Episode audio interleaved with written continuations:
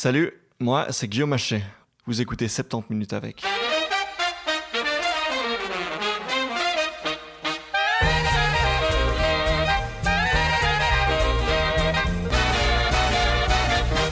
Salut tout le monde, ça faisait deux mois que j'avais plus publié d'épisode, c'était pas prévu du tout. D'abord, il y a eu euh, plusieurs invités qui ont annulé, et puis à côté de ça, j'avais aussi beaucoup de choses à gérer dans ma vie privée, professionnelle, euh, tout ça. J'ai eu une chirurgie aussi, donc j'avais vraiment besoin de souffler. Vraiment, je suis désolé pour ça. La bonne nouvelle, c'est que maintenant, on est reparti et que j'ai pu booker des invités vraiment intéressants pour ce début d'année 2020. Je vous reparle de ça à la fin de cet épisode. Alors cette semaine, je reçois Corinne Torokens. Corinne Torokens, elle est professeure en sciences politiques et chercheuse à l'Université libre de Bruxelles depuis 2003, où elle travaille principalement sur un ensemble de questions liées à l'islam en Belgique et en Europe. Je l'ai retrouvée dans son bureau au Sol Bosch pour discuter ensemble des musulmans de Belgique, de qui ils sont, de leur histoire et des stéréotypes dont ils sont sujets. On parle aussi euh, des évolutions que connaît l'islam en Belgique, avec une appropriation de la religion par ses pratiquants, avec une sécularisation grandissante et avec aussi l'apparition d'un féminisme musulman. C'est parti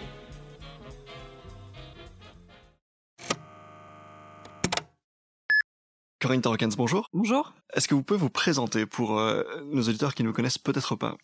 Oui, donc je suis professeur de sciences politiques à l'Université libre de Bruxelles et je travaille euh, depuis une grosse quinzaine d'années sur toutes les questions relatives à l'insertion de l'islam en Belgique et plus largement en Europe. L'insertion de l'islam en Belgique. Alors, vaste question euh, dont nous allons parler aujourd'hui. Euh, avant de se lancer au cœur du sujet, peut-être parler un petit peu de vous. Qu'est-ce qui vous a amené à vous, à vous intéresser à cette question-là, vous personnellement? Quel est votre rapport à l'islam? Ah, c'est une bonne question. C'est une question difficile en fait, à laquelle j'ai du j'ai des difficultés à répondre. En fait, euh, c'est assez simple. Lorsque j'étais euh, adolescente, euh, j'avais dans mon, je fréquentais plutôt une école euh, qu'on va qualifier d'assez élitiste, mais j'avais pas mal de copines d'origine marocaine, d'origine algérienne, d'origine euh, turque et de copains aussi. Et euh, bah, tout ça a amené euh, une série de une série de questions sur des pratiques euh, culturelles et religieuses euh, différentes, et donc un intérêt de ma part et un intérêt qui n'a fait que grandir. Et donc lorsque je suis entrée à l'université, j'ai vraiment euh, eu à cœur de, de suivre euh, toute une série de, de cours. J'ai eu des cours absolument extraordinaires sur la doctrine euh, islamique qui était donnée à l'époque en faculté de, de philosophie. Et tout ça m'a amené à grandir et à euh, essayer de travailler cette question et d'essayer de peut-être euh, euh, grande ambition, une sorte de pont entre les incompréhensions euh, de part et d'autre d'ailleurs. Mais donc vous avez commencé en, en évoquant donc l'école élitiste dans laquelle vous étiez. Est-ce que vous mentionnez ça parce qu'il y avait un rapport difficile à, l'islam dans cette école-là ou qu'est-ce que Non, il n'y avait pas forcément un rapport euh, difficile par rapport à l'islam, mais c'est vrai qu'il y avait déjà des questions qui se posaient. Donc, par exemple, euh, est-ce qu'on fait une place euh, ou, est-ce qu'on accorde un traitement pas particulier ou de faveur, mais voilà, est-ce qu'on est-ce qu'on se préoccupe de euh, voilà de Ramadan, par exemple. Hein, les élèves, euh, lorsqu'on est en cinquième ou en sixième secondaire Bon, j'avais pas mal de, de copains et de copines qui euh, qui jeûnaient. Ou alors il y avait ça pouvait euh, on avait une retraite euh, bon c'était une école catholique. Donc Ouais. on peut faire l'école catholique et finir professeur à l'ULB ça ça fonctionne. Euh, mais voilà on a le Ramadan tombait dans des périodes de, de retraite spirituelle etc et donc euh, bah, j'avais des copines qui voulaient pas y aller parce que justement c'était Ramadan. Et lors de ces voyages là il y avait la question du porc qui pouvait se se, se poser. Puis on avait un professeur de religion je me souviens très bien en troisième secondaire qui obligeait, euh, on devait faire la, la prière hein, chaque, à chaque cours, et donc il obligeait les euh, les élèves qu'il savait bien euh, musulmans à joindre les mains et à réciter la prière catholique. Hmm. Ça pouvait quand même être considéré comme euh, voilà comme Ouais. comme de la violence symbolique.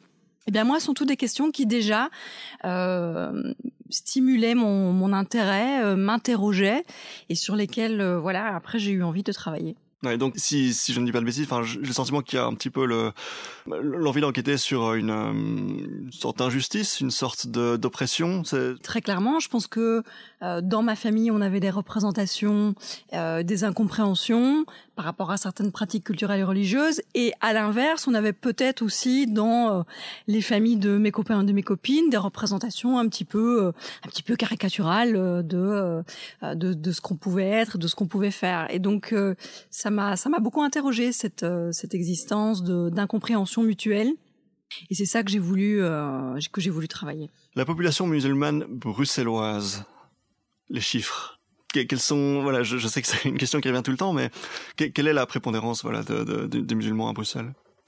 Donc elle est euh, cette, la, population musulmane à Bruxelles elle est importante pour euh, plusieurs facteurs d'abord c'est le témoignage de l'histoire même de l'immigration c'est-à-dire qu'on était en présence d'une immigration majoritairement d'origine marocaine euh, et d'origine turque aujourd'hui ça s'est largement pluralisé notamment avec les immigrations plus récentes d'origine syrienne, d'origine irakienne, euh, d'origine euh, plus anciennement pakistanaise, tchétchène, etc.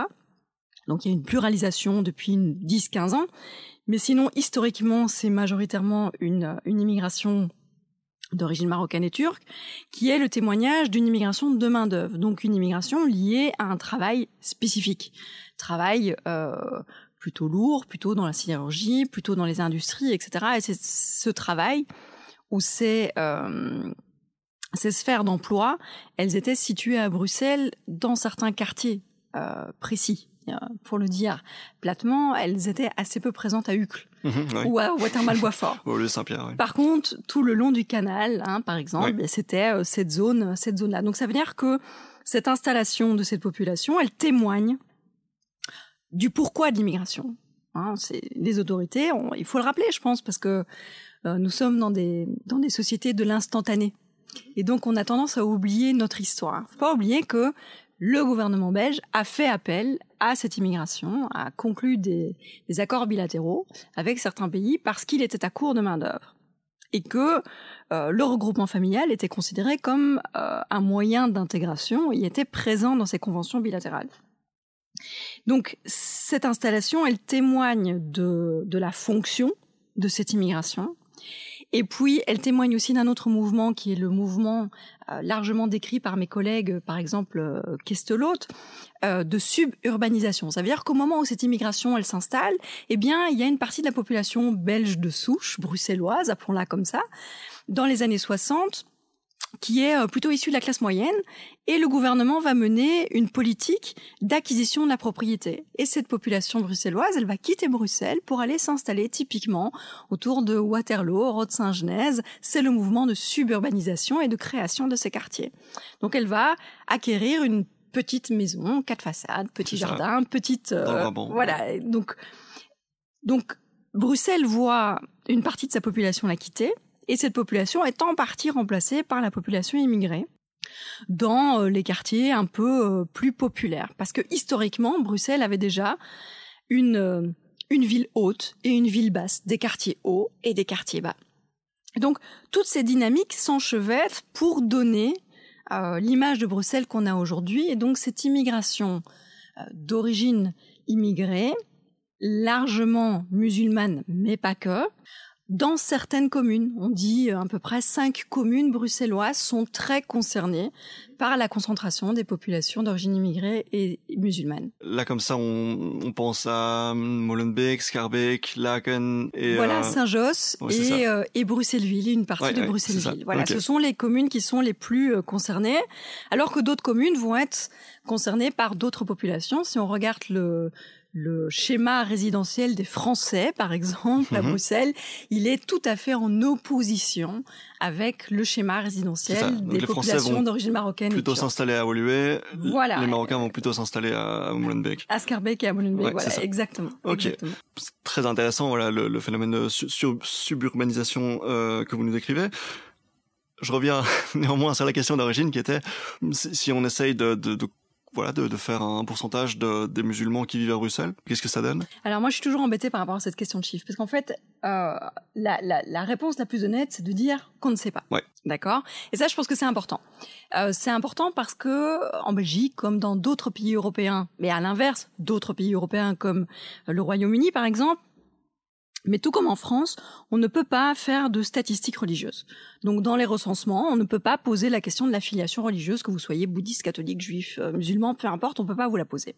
Ce qui veut dire qu'on est obligé de faire avec des estimations.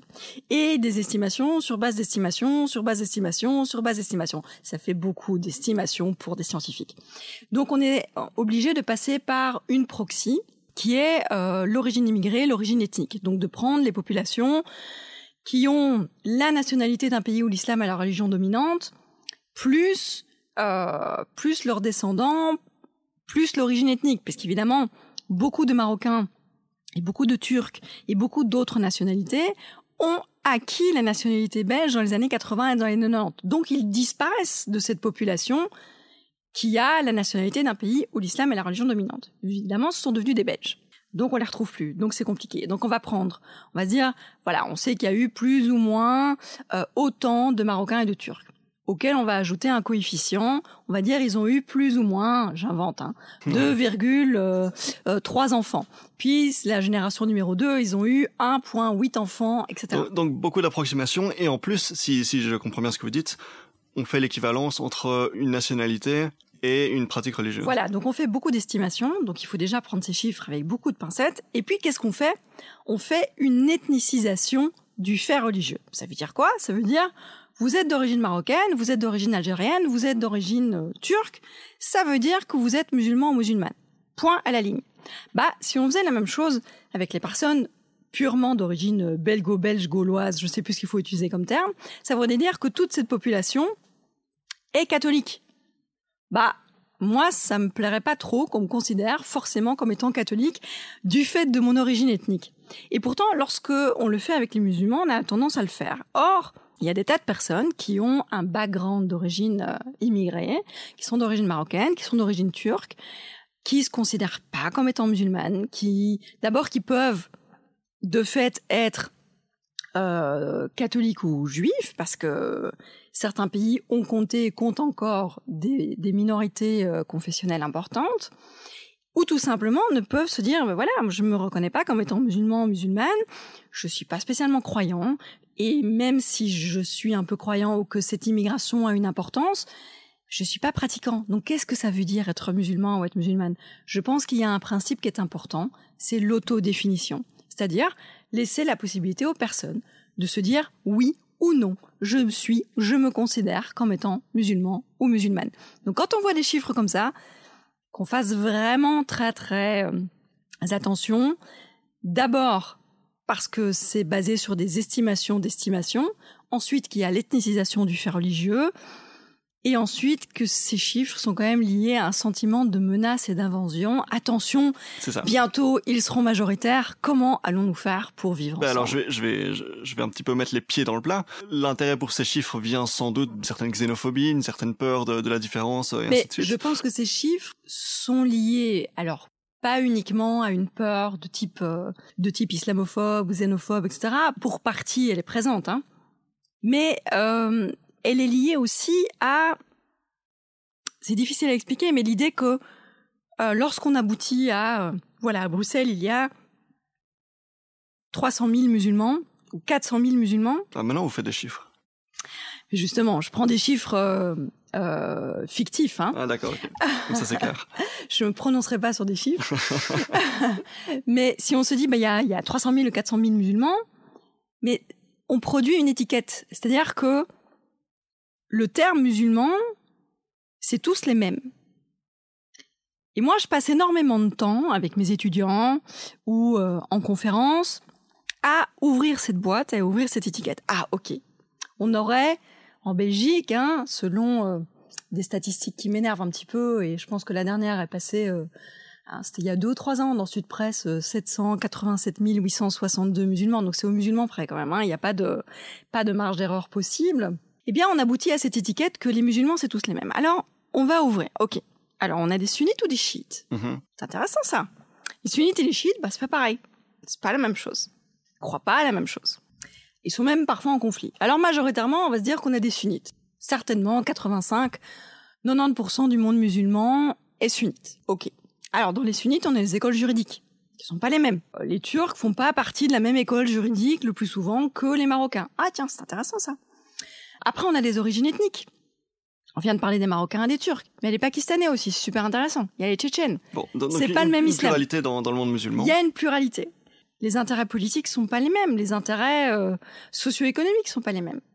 Et ça, je pense que c'est super important de s'en rendre compte parce que euh, euh, les intérêts sont différents et que donc quand on aboutit à des chiffres de 300 000, 400 000, 600 000, on gomme tout ça, on gomme toute cette diversité interne et on laisse penser, on laisse croire qu'ils pensent tous pareil, qu'ils font tous pareil, etc. Et ce n'est véritablement pas le cas. Euh, si, on revient un petit peu aux sources de ce que j'appellerais grossièrement une certaine xénophobie, on parle parfois d'islamophobie, qui vient sans doute, à vous de me le dire, mais sans doute aussi d'une peur de la différence et une protection d'une certaine culture, d'une certaine valeur. Je, je pense au hasard, au, euh, au voile islamique par exemple qui, qui fait beaucoup parler de lui euh, la question du féminisme dont on parle de plus en plus en, en Europe et est-ce que le voile est vraiment compatible avec ça et ainsi de suite. Euh, donc finalement est-ce que est-ce que cette position défensive Comment est-ce que vous la percevez? Est-ce que vous la comprenez? Est-ce que vous la condamnez? Est-ce que c'est difficile de... Mais bien sûr qu'on peut, on peut que la comprendre dans une certaine mesure. C'est-à-dire que euh, elle, date, euh, elle aussi, d'une bonne quinzaine d'années. Les, attentats du 11 septembre vont euh, vont avoir un effet largement dramatique dans la représentation de l'islam, de ce qu'est l'islam. Et aujourd'hui, encore aujourd'hui, donc 2001, on est en 2020. si on regarde euh, ce qui fait notre actualité médiatique autour euh, de l'islam. Hein, c'est, des petits exercices qu'on peut faire assez facilement. On introduit le terme islam dans des euh, moteurs de recherche de médias. On va tomber soit sur toutes les questions liées au terrorisme et à la radicalisation, qui reste un vrai problème, mais qui reste un épiphénomène aussi.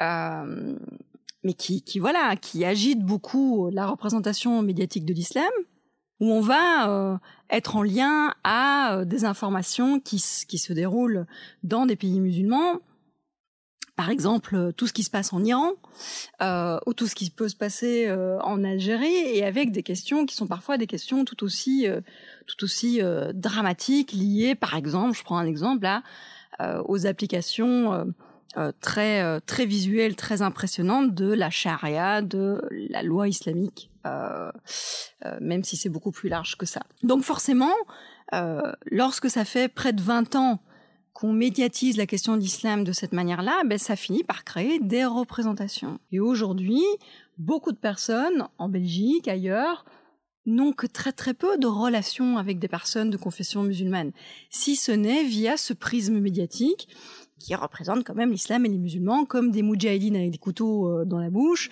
et euh, des lapidations, euh, des coupages de mains, des femmes qui sont malmenées, etc. Donc forcément, ça crée des représentations.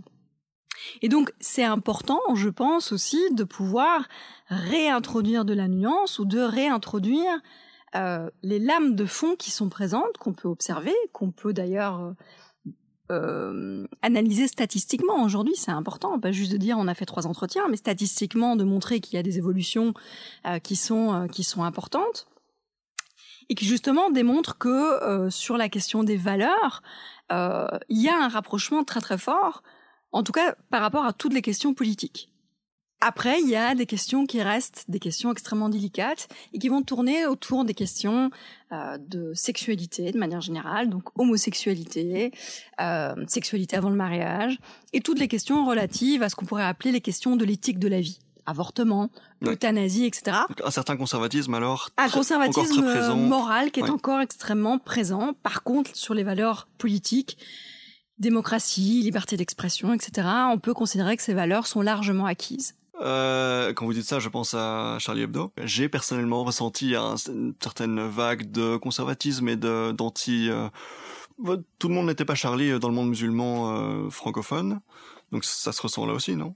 Oui, clairement. Alors il y il y a une différence qui est fondamentale, qui est de dire je ne suis pas Charlie parce que parce que l'épisode des caricatures du prophète a été extrêmement loin. Et là, il y a tout à fait autre chose qui est de dire je soutiens ou j'estime que, euh, que, que l'attentat dont ils ont été victimes, ben en définitive, c'est bien fait. Donc c'est un discours qu'on a pu entendre. On a pu entendre les deux. Oui. Moi, je l'ai, je, je l'ai entendu clairement. Euh, et donc, ça reste totalement, euh, totalement inacceptable. Mais là aussi, il y a un peu. En fait, on a un cadre théorique qui nous aide en sciences politiques et sociales à comprendre ces phénomènes-là, c'est celui de la religiosité réactive. Donc c'est l'idée que dans un, encore une fois, dans un discours, dans une période, dans un contexte où le discours médiatique et politique est quand même extrêmement tendu et polarisé sur cette question-là, ça devient extrêmement difficile de débattre de la question de l'islam de manière sereine. Euh, regardez un peu politiquement toutes les déclarations auxquelles on a eu droit sous le précédent gouvernement.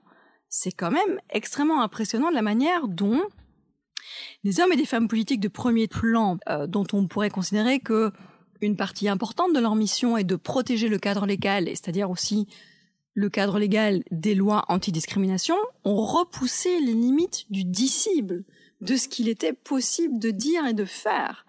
Euh, eh bien, dans ces contextes qui est extrêmement tendus, on a tendance à avoir aussi des réactions euh, de, de, de crispation identitaire extrêmement forte. Cette crispation identitaire, elle se fait de moins en moins sur le facteur ethnique et de plus en plus sur le facteur religieux, sur le facteur de l'identité religieuse, alors que la pratique religieuse, elle n'est pas toujours extrêmement forte, ou en tout cas, elle n'est pas forte sur toutes les pratiques religieuses. Donc on voit que c'est crispation identitaire sur l'identité religieuse.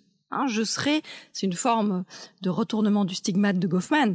Ah, Satan Kikine, que je sois musulman, musulmane. Eh bien, je vais deux fois plus être musulman, musulmane en l'affichant peut-être de manière beaucoup plus forte. Donc un lien de corrélation et même un lien de causalité entre discrimination, oppression, islamophobie et religiosité renforcée Alors, c'est extrêmement débattu dans la littérature. Nous, dans nos données statistiques, dans les données statistiques qu'on a, hein, qui est le, le, fondation, euh, le rapport pardon de la fondation Rabaudouin euh, que j'ai que j'ai co-dirigé, qui s'appelle euh, euh belgo-turc, belgo-marocain, autoportrait de nos concitoyens on voit très clairement un lien statistique entre le sentiment de discrimination et une religiosité plus importante, une religiosité euh, renforcée.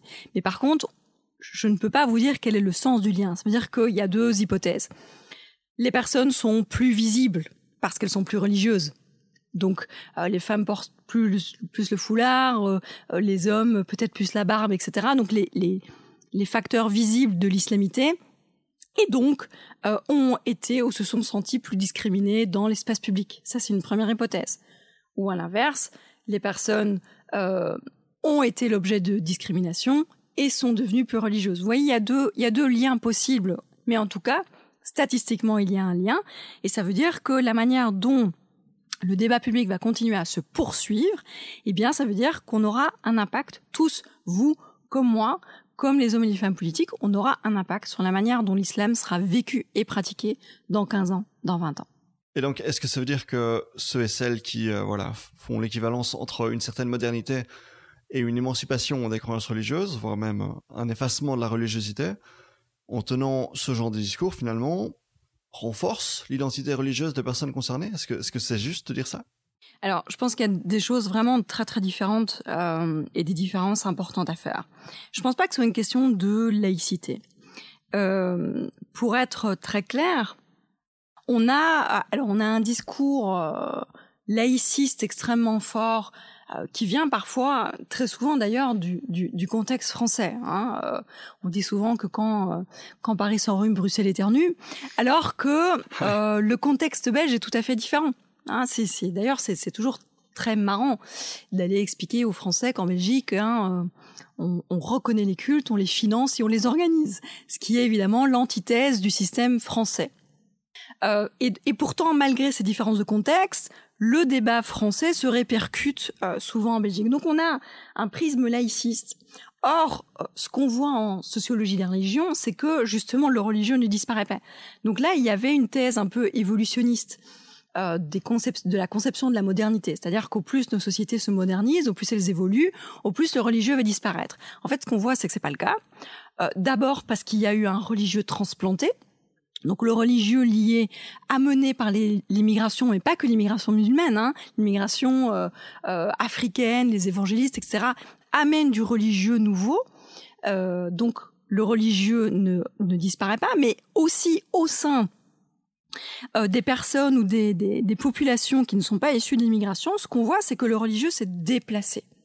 On a des objets de religiosité ou des, des, des objets de spiritualité qui se sont extrêmement développés. Je crois qu'on ne peut comprendre partiellement que la diffusion du yoga que dans cette perspective-là aussi, par exemple. Hein, c'est que, eh bien, on a toute une série, l'engouement pour le bien-être, euh, les coachs euh, euh, de, de, de, oui, de, de bien-être, de yoga, c'est justement parce qu'on voit que les objets de, on n'est plus dans la religiosité, mais dans la spiritualité. Et donc ce religieux, ce qui, ce qui perd euh, en, force, c'est le religieux institué. Très clairement, on se l'approprie. Les églises sont en perte de vitesse. C'est quelque chose qu'on voit aussi au sein des communautés musulmanes. On pourrait tendance, euh, on aurait tendance à penser le contraire. Et en fait, non. Le religieux institué, au sein des communautés musulmanes, il est aussi en perte de vitesse. Donc tout ça est en perte de vitesse. Par contre, la, les croyances dans des objets, euh, euh, dans, des, dans des formes de spiritualité, euh, augmentent ou se maintiennent. Donc, c'est ça qu'il faut voir. À quoi est-ce que vous faites référence quand vous parlez de croyances dans des objets? Mais par exemple, on peut, on a des, des, des personnes qui peuvent, qui vont pas croire en Dieu au sens, euh, au sens monothéiste du terme, mais par contre vont croire euh, à la présence d'esprit, euh, à la présence de force, d'énergie, ce genre de choses.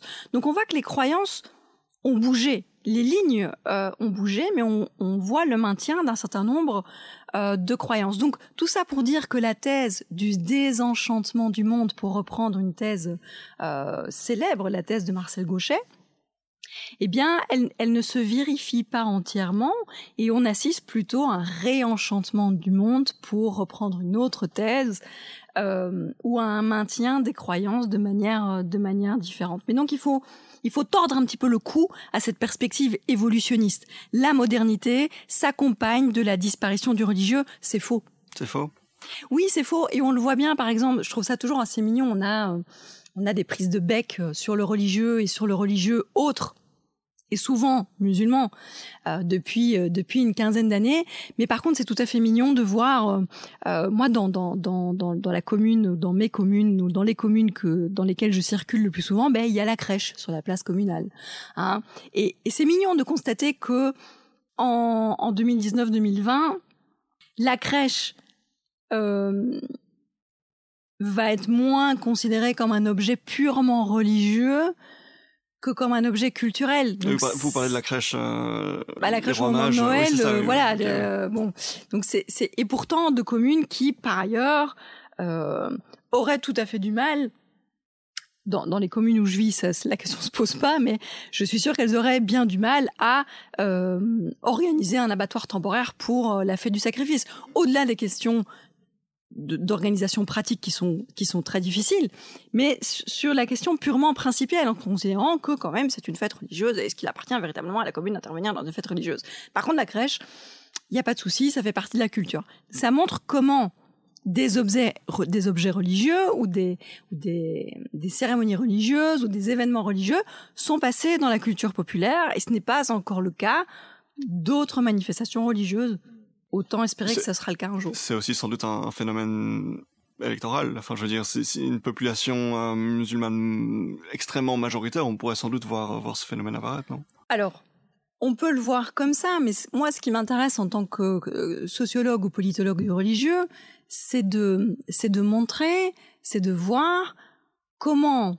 et pourquoi certaines manifestations sont, euh, sont débattues, sont interrogées, posent problème, et d'autres ne sont pas du tout interrogés. Mhm. Hein, et, et, très souvent, je pense que nos sociétés se représentent parfois elles-mêmes comme elles ne le sont pas. C'est-à-dire, parfois, on, on pense qu'on est des sociétés qui sont extrêmement tolérantes. Hein, pas tout à fait le cas. Si on reprend euh, la question, euh, la question de l'égalité homme-femme, euh, justement en discussion avec euh, avec le voile islamique, hein, où tout, tout, le monde tout d'un coup est féministe, c'est très intéressant. Euh, il faut quand même rappeler que nos sociétés sont structurellement patriarcales, que l'égalité homme-femme est loin d'être un fait établi, en ce compris jusqu'au plus haut euh, niveau des universités, par exemple. Et donc, on se représente parfois de manière, euh, de manière très avantageuse. Euh, on se pense comme étant art religieux et le religieux a disparu. En fait, non, il est un petit peu partout sauf qu'on ne le voit plus. Mhm. Mais par contre, le religieux des groupes dominés, ah, celui-là, on le voit parce que peut-être il nous gêne pour X ou Y raison. Et c'est ça qui m'intéresse en tant qu'observatrice. Ben, parce que, parce que d'abord, on estime qu'il n'est pas de chez nous, bon sang Ouais. bonsoir, hein, et que donc il n'a pas le droit de citer. Citer dans les deux sens du terme. Mhm. Euh, exister et a le droit à s'exprimer dans l'espace urbain. Quand je, je pense à la population bobo, bruxelloise, écolo, féministe et ainsi de suite, je fais une équivalence moi personnellement entre cette population-là et un, un effacement, voire même un, carrément un certain mépris pour euh, le- le- l'enseignement catholique qu'ils ont connu ou autre. Est-ce que c'est vraiment vrai que de dire que moderni- modernité n'équivaut pas à un effacement de, de la, de la religiosité? Alors, moi, je vais prendre euh, pour, pour vous répondre l'exemple justement des communautés musulmanes, ce qu'on voit. Donc, on voit très clairement un mouvement d'individualisation. Et ce mouvement d'individualisation, on peut le démontrer d'un point de vue quantitatif. Ça veut dire que on a à la fois des niveaux euh, de se considérer co- soi-même comme étant musulman, musulmane, qui sont des niveaux assez importants. On a des niveaux de, de réponse à des questions comme est-ce que c'est important pour vous? Est-ce que vous êtes fier de cette identité? Qui sont assez importants, donc qui ont des pourcentages importants. Et dans le même temps, on voit par exemple que toutes les pratiques religieuses ne sont pas suivies de manière équivalente. Ça veut dire que si on essaye de regrouper, prenons ne serait-ce que les cinq piliers de l'islam, si on essaye, et, enlevons le, le pèlerinage parce qu'il représente une population spécifique, mais si on essaye de reprendre, de regrouper les principaux piliers et de les, ensemble, de les mettre ensemble dans le même outil statistique, on voit que ça fonctionne pas. En français, dans le texte, qu'est-ce que ça veut dire? Ça veut dire que les personnes qui prient euh, très régulièrement tous les jours ne fréquentent pas la mosquée. Ça veut dire que les personnes euh, qui prient ne font pas le ramadan. Ou à l'inverse, que les personnes qui font le ramadan ne prient pas forcément. Ou que les personnes qui disent ah, c'est pas un pilier, euh, vraiment que c'est très très important pour eux de manger, euh, de consommer tout le temps halal, parce que ça ne se, euh, ça ne se résume plus uniquement que à la nourriture aujourd'hui eh bien, ne se retrouvent pas forcément dans les personnes qui prient, qui font le ramadan, etc. Ça, c'est une fragmentation, c'est de l'individualisation. Ça veut dire que on prend dans les dogmes, dans les pratiques religieuses, ce qui nous correspond, ce qui correspond à nos propres interprétations. Une forme de bricolage, quoi. C'est du bricolage. Et donc, il n'est pas un terme péjoratif, c'est vraiment un terme qui est issu de la sociologie du religieux. Donc, ce bricolage, qui était l'apanage des populations euh, catholiques, aujourd'hui, on le voit au sein des populations musulmanes. Qu'est-ce qu'on voit aussi? On voit que, je le disais, au niveau des valeurs politiques, on a une adhésion très forte aux valeurs politiques de la modernité occidentale. Donc très concrètement, ça veut dire qu'on peut être euh, euh, totalement moderne dans sa conception euh, de l'État démocratique, de la manière dont il doit fonctionner, et en même temps avoir une identité religieuse forte. Tout dépend comment on définit la modernité, alors. Je pense qu'il faut faire attention aux conceptions normatives de la, vrai. de la modernité. Oui. Ça veut dire, et, et là on voit qu'on voit des choses différentes, mais c'est ça qui est intéressant aussi. Ça veut dire que nos sociétés ne sont pas que des sociétés où, voilà, c'est comme ça une fois pour toutes. Nos sociétés évoluent, elles changent, elles se métamorphosent, elles se modifient. Et donc la conception très évolutionniste qu'on avait de la modernité, ben, on voit que elle ne correspond pas euh, entièrement. Et tant mieux qu'on ait des personnes euh, qui sont euh, complètement athées, euh, qui sont euh, totalement modernes, des personnes qui sont plus agnostiques et qui sont totalement modernes, et des personnes qui ont aussi une identité religieuse forte et qui n'ont pas un problème relationnel avec la question de la modernité. On a un problème en Belgique qui est la question de la reconnaissance. Reconnaître que notre Belgique, elle est euh, athée, elle est catholique, elle est juive, elle est bouddhiste, elle est aussi musulmane, protestante, etc. Donc c'est aussi reconnaître ben, qu'aujourd'hui, il y a une pluralité de la Belgique qui est musulmane et que ça restera comme ça, et que ça ne changera pas. Ensuite, il y a la question populiste. Et donc, je pense que euh, les propos que je condamnais il y a quelques, il y a quelques minutes de cela, c'est pas le temps, le fruit de personnalités euh, qui ont une conception euh, euh, très exclusive de la laïcité. Ce sont des propos, des actes de personnes populistes. Euh, et malheureusement, on a vu avec le précédent gouvernement des choses qui sont absolument incroyables et j'ai encore du mal à expliquer aujourd'hui à des collègues européens, à des collègues d'autres universités européennes, comment et pourquoi le gouvernement n'est pas tombé sous le coup de certains propos qu'ont pu tenir l'ancien ministre euh, de l'Intérieur ou l'ancien secrétaire d'État à l'asile et à l'immigration, tellement cela dépasse ce qu'on aurait pu penser et pourtant c'est passé là encore sans doute un, phénomène électoral. Enfin, je veux dire, ces, propos sont sans doute, a priori, le reflet des électeurs. Oui, euh, oui, sans doute. Mais ce qui est impressionnant, euh, encore une fois, à observer, c'est qu'ils ont été l'objet d'assez peu d'indignation médiatique, en fait. C'est que, et au fur et à mesure, c'est passé. Et donc, je pense qu'il faut, euh, d'un point de vue analytique, c'est aussi quelque chose que je dis à mes étudiants ou, euh, ou en conférence, c'est qu'il faut arrêter de penser que le discours politique, il reste en suspens dans l'air et qu'il ne produit pas des effets. Les discours produisent des effets. Ils produisent des effets politiques, ils produisent des effets en termes de comportement.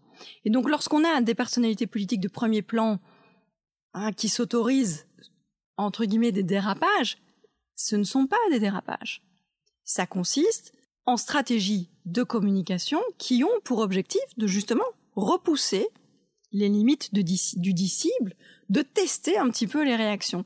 Et je pense qu'on n'a pas pris assez en considération la catastrophe de ce que ça représente, parce qu'en définitive, ça euh, légitime, ça autorise les personnes qui ont euh, voilà les pensées les plus islamophobes, les pensées les plus racistes, à les exprimer euh, au grand jour. Et ça, c'est le moment politique dans lequel on est, et on ne peut que appeler les hommes et les femmes politiques qui ont pour intérêt la chose publique et l'intérêt du commun à prendre conscience de cet état de fait. Vous êtes de ceux et de celles qui pensent que les actions, les déclarations du précédent gouvernement ont en quelque sorte légitimé euh, des, discours qu'on retrouve par exemple dans la bouche des extrêmes euh, comme le Vlaams par exemple, et que ça, si je comprends bien, indirectement mené à leur succès électoral.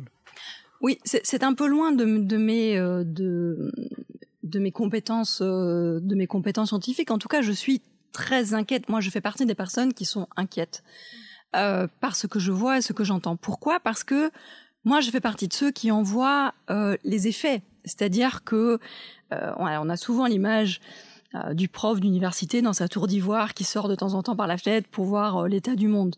Mais lorsqu'on donne cours, lorsqu'on donne énormément de conférences comme j'essaye de le faire à tous les publics, eh bien, on constate que ce discours, il fait son chemin. Et donc, il m'arrive de plus en plus d'être face à un public, euh, non pas que je demande à, à venir en territoire conquis, mais venir à un public extrêmement dur, dont les représentations, en particulier sur la question de l'islam, sont euh, forgées dans le marbre et dont il devient très très difficile de pouvoir exposer un discours plus nuancé parce qu'il devient inacceptable. C'est-à-dire que euh, il n'est plus, euh, il n'est plus entendable. Et ça, c'est quelque chose que je constate depuis deux trois ans. Et c'est inquiétant. Ça fait extrêmement peur. Ça veut dire que on va en conférence avec des gants de boxe.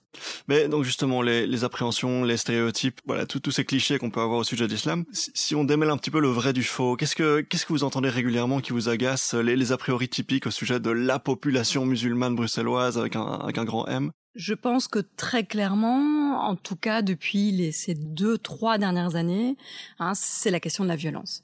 C'est-à-dire que bah, forcément, le prisme de la radicalisation et du terrorisme a pris, euh, a pris beaucoup d'ampleur. Et ce qu'on constate, c'est une, une forte polarisation euh, des opinions, hein, des opinions publiques européennes. Et donc, euh, lorsque je suis amenée à dire à dire ce que je fais, eh bien, on a souvent tendance à voir l'islam et les musulmans sous le prisme du terrorisme et de la radicalisation, ou plus largement, mais aussi de manière caricaturale, sous le prisme de l'islamisme, c'est-à-dire musulman, islam égale islamisme, ce qui représente des mouvements tout à fait particuliers et qui ne sont, à mon avis, pas euh, représentatives des tendances lourdes euh, qu'on observe au sein des populations musulmanes européennes, mais qui occupent une place importante de l'espace médiatique et politique. Les personnes musulmanes qui partent euh, en Syrie, qui partent faire le djihad, quelle est leur démarche, quelle est leur situation? Comment est-ce qu'ils se retrouvent à prendre une décision comme celle-là? Alors, c'est vaste question parce qu'il n'y a pas une seule réponse. Euh, dans les, dans les entretiens qu'on peut faire avec euh, ma collègue Fabine Brion, on voit que il n'y a pas un profil où il n'y a pas une situation. Donc, très clairement, on a eu des personnes qui sont parties assez tôt. Je pense à 2012, 2013, par exemple. Euh, au moment où euh, euh, c'est pas encore très clair d'ailleurs sur la question sur le territoire syrien, l'État islamique n'est pas encore il est proclamé, mais pas dans la forme qu'on va connaître euh, par, euh, par la suite. Mais en tout cas, ils sont aimantés par une question presque chevaleresque. C'est-à-dire, euh, le peuple syrien, qui est un peuple, qui est une population sunnite, est massacré, est opprimé par un régime qui, lui, est chiite, et même une dissidence du chiisme, donc qui est euh, la version hérétique de, les, de des hérétiques. Euh, et donc un appel à la solidarité, un appel à venir aider sur place, quitte à combattre. Et pour beaucoup, dans ce cas-là, il va y avoir euh, euh, deux phénomènes, c'est-à-dire soit un décès euh, extrêmement tôt, hein, parce que souvent sont des jeunes, euh, ils vont partir au front, ils vont mourir dans les premiers mois de leur de leur séjour. Et pour beaucoup d'autres, il va y avoir une désillusion extrêmement forte. Donc, pour reprendre euh, les propos de l'un de nos interviewés, il arrive sur place et il va constater assez rapidement que les différents groupes de la coalition anti-Bachar el-Assad se tirent entre les pattes, au propre comme au figuré. C'est-à-dire qu'il y a, euh, il y a une menace physique de mourir sous les balles d'un autre groupe de l'opposition à Bachar el-Assad. Et donc l'illusion euh, un peu romantique, un peu euh, de dire on fait partie d'une coalition, se fracasse assez rapidement. Pour d'autres, ce qu'on leur a promis, l'idéal qu'on leur a promis, ils ne le voient pas sur place. Et donc il y a un désir de retour assez vite qui se fait. Dont on a d'autres profils plus euh, euh plus jusqu'au boutiste, euh, des profils euh, plutôt plutôt de type suicidaire d'une certaine manière, c'est-à-dire que ce projet permet de, de mourir en martyr et de, euh, de mettre un point final à une existence faite de toute une série de difficultés, euh, de parcours délinquants par exemple. Et donc, euh, le martyr permet de ne pas être jugé le jour du jugement dernier et donc d'effacer l'ardoise. C'est un profil qu'on a pu retrouver. Des profils d'idéaux, c'est-à-dire euh, c'est difficile de vivre en tant que musulman en Europe Tandis que dans un État islamique, ben, c'est possible. Et donc là, c'est un projet de vie. Euh, ou des profils plus euh, plus euh, plus jusqu'au boutiste au sens où il y a euh, pour moi ce sont des profils plus minoritaires mais qui peuvent interroger très fortement c'est-à-dire des profils où ça répond à une recherche de violence très clairement recherche de, de, de, de violence de pouvoir euh, voilà, de devenir quelqu'un sur place et d'avoir un peu de pouvoir mmh. quand on va. Euh... Et, alors, et alors quoi, qui serait alors peut-être le, le, résultat d'un certain culte euh, de la virilité, de la masculinité, de la force. De... Alors ça, on l'a retrouvé de, de, manière de manière générale. Il y a, euh, euh ce sont, on, on l'oublie souvent, mais c'est une idéologie dans laquelle les rapports de genre sont extrêmement délimités il y a un rôle pour les femmes qui est très clair, oui, oui. Hein, celui de la reproduction. C'est pas si on l'oublie souvent, mais oui. Je pense que dans beaucoup d'analyses, on l'oublie. D'accord, euh, ok, oui. Pour, pourquoi? Parce que euh, on dit dans nos sociétés, justement, et c'est apparu de manière très claire avec le phénomène MeToo, qu'il n'y a plus un rôle pour les hommes et pour les femmes, hein, que ces identités de genre sont, euh, sont devenues plus floues. Et bien, dans l'idéologie djihadiste, les identités de genre sont extrêmement claires. Je pense que pour certains profils, euh, ça peut servir effectivement de quelque chose de très cadrant et de très structurant qui est rassurant. Donc, je pense que c'est l'un des éléments. C'est pas le seul, évidemment. Donc, un, un, retour à une, une, forme de polarité très binaire, très cadrée, très claire. Euh, et très le... structurante. Oui, c'est ça. Euh, Je pense que pour certains profils, ça a joué. Ce n'est pas le seul élément. Il faut, il faut voir, il faut voir cette, euh, cette idéologie, cette propagande, ce, ces parcours véritablement en ayant un œil sur toute une série de facteurs. Sûr, et donc il n'y a pas un seul facteur qui est déterminant, c'est une pluralité d'entre eux et il faut arriver à les mettre tous ensemble dans le même schéma. C'est ça qui est très difficile et qui demande un petit peu de temps. Hmm. Si on revient sur ce, ce dernier aspect, le, la question de voilà les, les questions de genre, la, la, vague MeToo en opposition à cette cette binarité plus rassurante, plus plus cadrante. Euh, quelle, est, quelle est la solution à ce moment-là? Si, si, si, si, on vient avec une certaine modernité, un certain féminisme, voilà, une, une, une émancipation des rôles genrés, et que la population, cette population-là bien précise, réagit de manière défensive en se retranchant sur un vieux modèle. Euh, qu'est-ce que qu'est-ce que ça indique? Ça indique que on... ça a été mal introduit. Ça, a été, ça doit être fait de manière plus diplomatique, plus douce. Ça, ça a été trop brutal. Mais je, je, pense que justement, on va revenir en partie sur la question des chiffres et de la nuance. Oui. Euh, la question de la radicalisation en Belgique, la, la radicalisation de type djihadiste, c'est moins de 600 individus.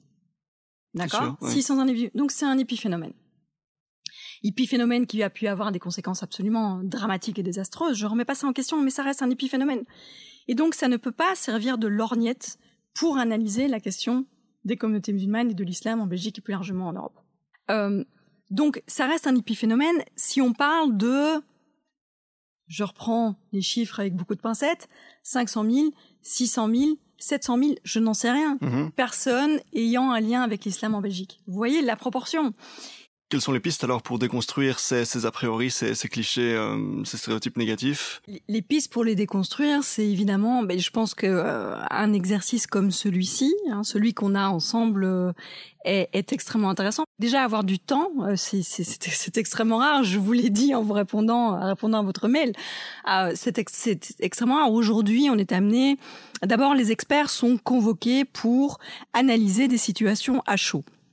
Or, euh, en tant qu'expert, en tant qu'universitaire, on, on d'abord on n'a pas la science infuse, on n'a pas les réponses à, à, à tout, et parfois, lorsqu'on est convoqué à chaud, il y a toute une série de choses qu'on ne sait pas et qu'on apprendra plus tard. Et Donc c'est un exercice parfois d'équilibriste qui est de plus en plus difficile.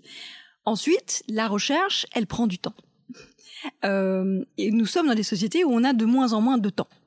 Hein, il faut répondre à des questions complexes euh, très vite. Et parfois, on nous dit bon, écoute, euh, ah, Corinne, tu veux pas venir commenter l'actualité euh, euh, Voilà, t'auras t'auras 30 secondes euh, dans tel créneau.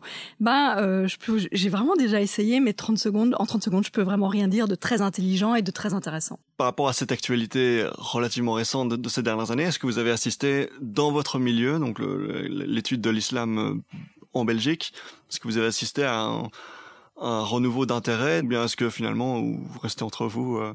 Alors, d'abord, je pense que ça fait euh, ça fait 30 ans qu'on parle de l'intégration de l'islam et je pense ouais. que que, que l'intérêt ne, ne, ne, se démentira pas. Il y a eu le 11 septembre, évidemment, l'intérêt a été euh, exacerbé avec les départs en Syrie, avec les attentats. Alors oui, on voit euh, on voit des collègues euh, dont ce n'est pas la spécialité s'intéresser à la question de la radicalisation. Moi, je vois ça plutôt d'un bon œil.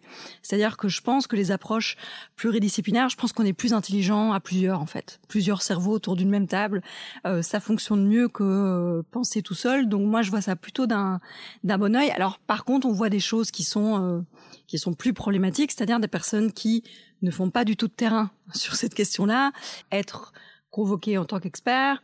Euh, souvent, d'ailleurs, ça fonctionne très, assez bien, euh, paradoxalement. Et ça, je pense que c'est problématique parce que c'est pas la dynamique de la recherche. La recherche scientifique, elle s'appuie sur du terrain empirique. Sinon, elle perd son sens euh, et elle perd véritablement dans son intérêt. Et donc vous personnellement, vous allez sur le terrain, vous allez rencontrer euh, voilà la population musulmane bruxelloise régulièrement. euh Alors mon terrain, oui. Euh, donc depuis depuis que j'ai commencé en 2003-2004, effectivement, je fais euh, je fais du terrain. Alors des terrains qui sont euh, différents. On avait commencé à parler de la question de la radicalisation. Donc avec ma collègue Fabienne Brion, qui est professeure à l'UCL Et sous sa direction, euh, depuis plusieurs mois, on a entamé un, un, travail de terrain, par exemple en prison, avec les personnes euh, condamnées pour des questions de, de, de, terrorisme. Donc voilà, ça c'est un terrain. Mais encore une fois, ça prend, euh, ça, ça, prend du temps, euh, parce que ne serait-ce qu'obtenir les autorisations, euh, ça déjà, ça prend du temps, ça prend plusieurs mois. Donc voilà l'exemple d'un terrain. Mais moi, j'ai commencé mes recherches sur sur les mosquées, sur l'installation des mosquées. Et donc oui, j'ai fait beaucoup de terrain euh, dans les mosquées. Après, je me suis intéressée euh, à la participation politique. Donc j'ai plus travaillé avec euh, des représentants d'associations, d'ONG, euh, des personnes qui euh, étaient candidats dans les partis politiques. Voilà, voilà différents terrains que j'ai pu que j'ai pu mener. Alors, on a toujours une une difficulté ou un regret, c'est qu'on peut pas tout faire en même temps. il y a beaucoup de choses à traiter donc, euh, on ne peut que se réjouir de voir, euh, de voir de nouveaux collègues arriver, euh, d'avoir des doctorants, de nouveaux chercheurs, des étudiants aussi. Moi, j'ai des, j'ai des étudiants qui font d'excellents terrains. voilà, s'ajouter justement à, aux experts et aux, aux, terrains qui sont en cours, parce qu'en fait, on n'est pas excessivement nombreux en Belgique. Mais donc, vous, expliquez qu'il y a encore ce stéréotype négatif sur les musulmans, comme quoi on les associe à la violence et, et au radicalisme. À l'inverse, à quoi est-ce qu'on assiste aujourd'hui comme tendance, entre guillemets, positive chez les musulmans et dont on ne parle pas assez? Eh bien, on a d'abord un féminisme musulman qui euh, qui s'organise, qui est présent, euh, qui fait entendre sa voix et qui, à mon avis, représente plus de femmes euh, et même euh, soutenu par certains hommes que de personnes qui ont été séduites par la filière djihadiste. Donc, il faut pouvoir faire faire la part des choses. Et on voit plein de gens pour qui cette question euh, de l'identité genrée ne pose pas véritablement de problème. Donc je pense qu'il faut véritablement dissocier les deux, tout simplement. Cette notion de féminisme musulman, est-ce que vous pouvez nous en parler? Ça m'intéresse.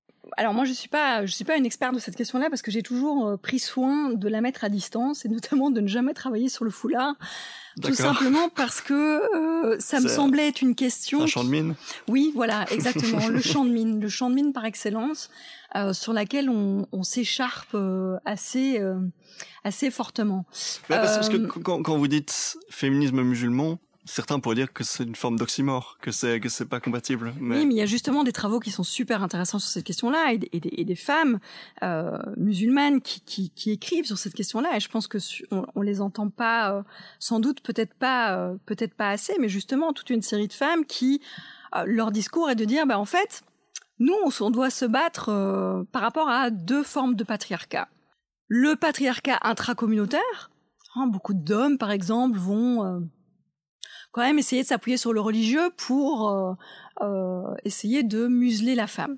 Moi, j'ai toute une série de copines qui, par exemple, dans les mosquées, euh, vont euh, un peu challenger les imams euh, et, euh, souvent encore les personnes de la première génération ou de la génération et demie qui tiennent encore les mosquées en disant pourquoi est-ce que je pourrais pas prier dans la même salle que vous? Pourquoi est-ce que j'ai droit à la petite salle pourrie où j'entends pas l'imam, je vois rien, etc.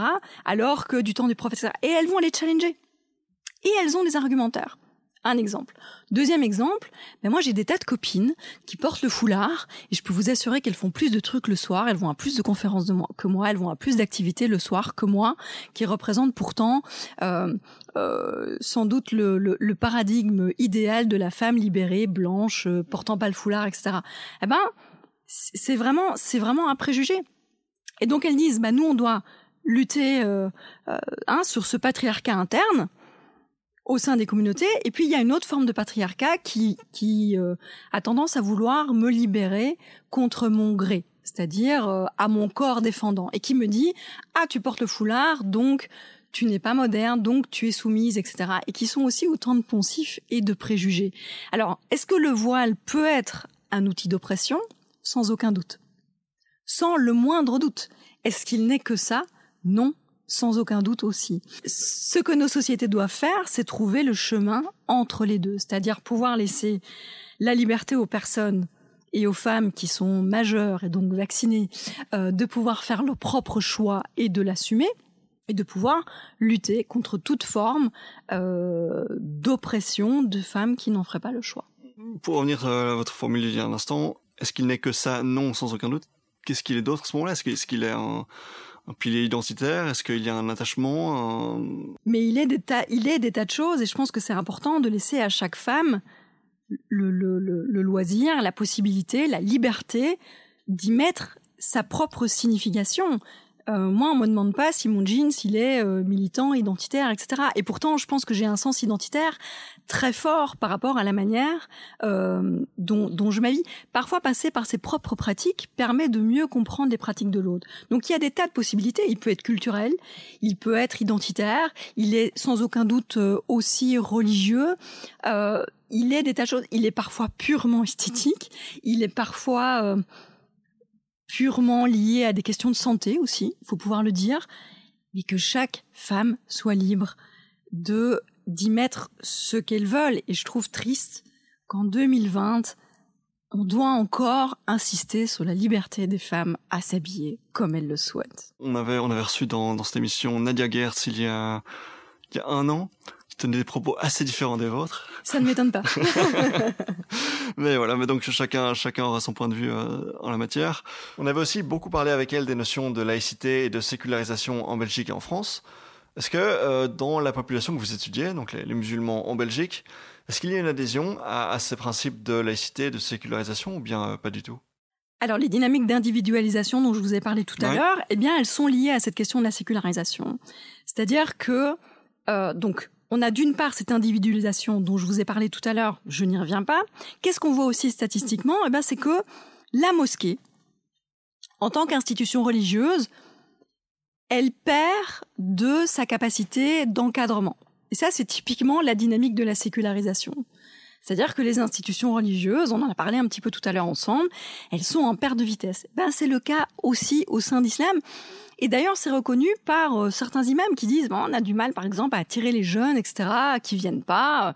Pourquoi? Parce qu'on a beaucoup d'imams qui proviennent des pays d'origine, qui parlent euh, encore assez souvent, ça change un petit peu, hein, mais souvent, euh, on en a encore qui ne parlent pas euh, beaucoup le français, le néerlandais, l'allemand. On a trois langues nationales en Belgique, ne l'oublions pas.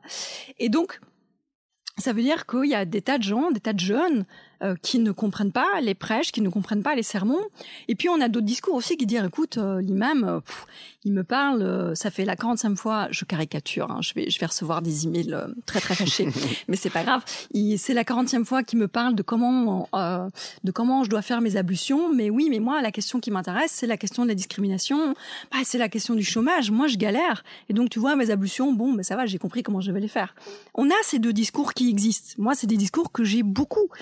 Euh, et donc, ces deux dynamiques, individualisation d'un côté et difficulté d'encadrement du croire, ça veut dire que euh, euh, les imams, les prédicateurs, la mosquée en tant qu'institution religieuse a peu d'impact sur la construction de la foi, eh bien, ce sont les prémices de la sécularisation.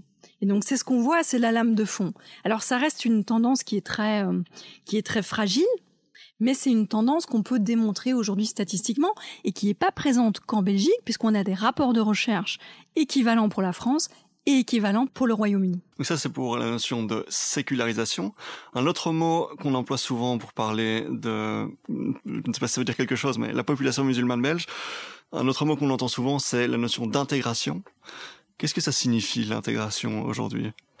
Alors, l'intégration, ça peut signifier euh, plein plein de choses. C'est difficile de, euh, de parler d'intégration à des personnes qui sont nées en Belgique. Et je pense qu'on a toujours un prisme ou un tropisme en Belgique que moi j'ai pu, euh, j'ai pu personnellement rencontrer. C'est-à-dire que lorsqu'on parle des musulmans et de l'islam, on a tendance encore à se référer à une population étrangère. Par exemple, on me dit euh, ah mais donc toi tu parles tu parles arabe ou turc alors pour tes enquêtes?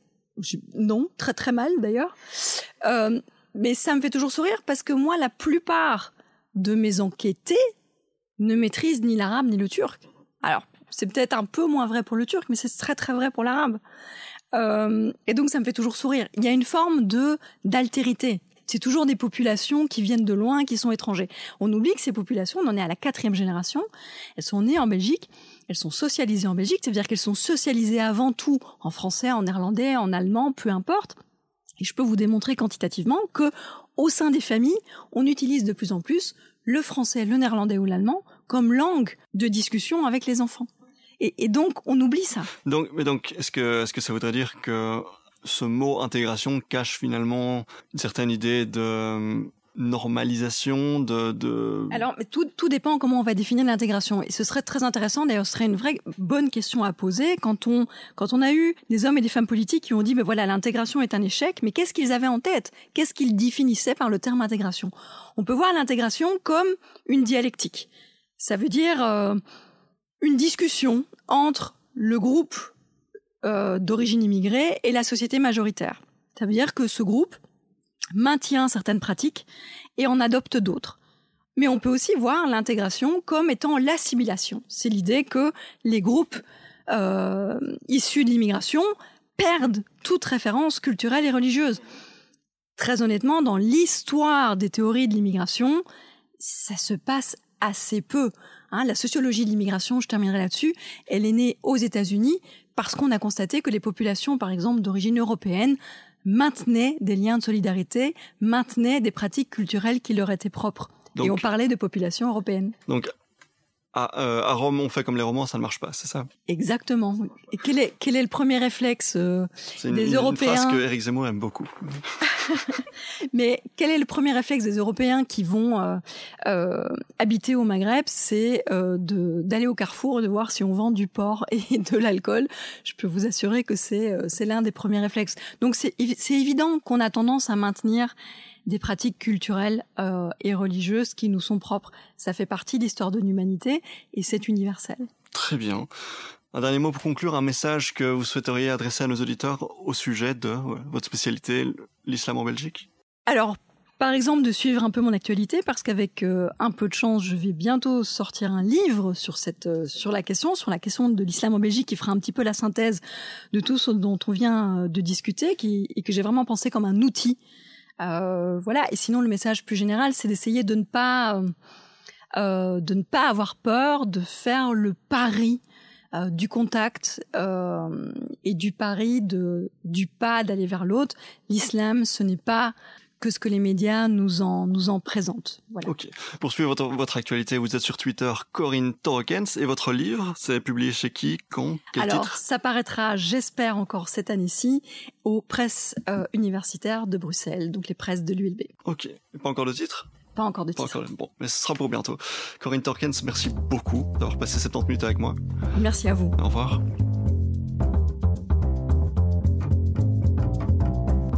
Voilà, c'est déjà tout pour cet épisode. Avant de se quitter, je tenais vraiment à remercier les auditeurs et les auditrices qui m'ont envoyé des mots d'encouragement sur les réseaux sociaux pendant euh, ces derniers mois. Il y en a même qui m'ont écrit des pavés de texte en réaction à certains épisodes, preuve que euh, ça avait quelque part suscité une certaine réflexion. C'est vraiment adorable et c'est hyper encourageant, donc merci.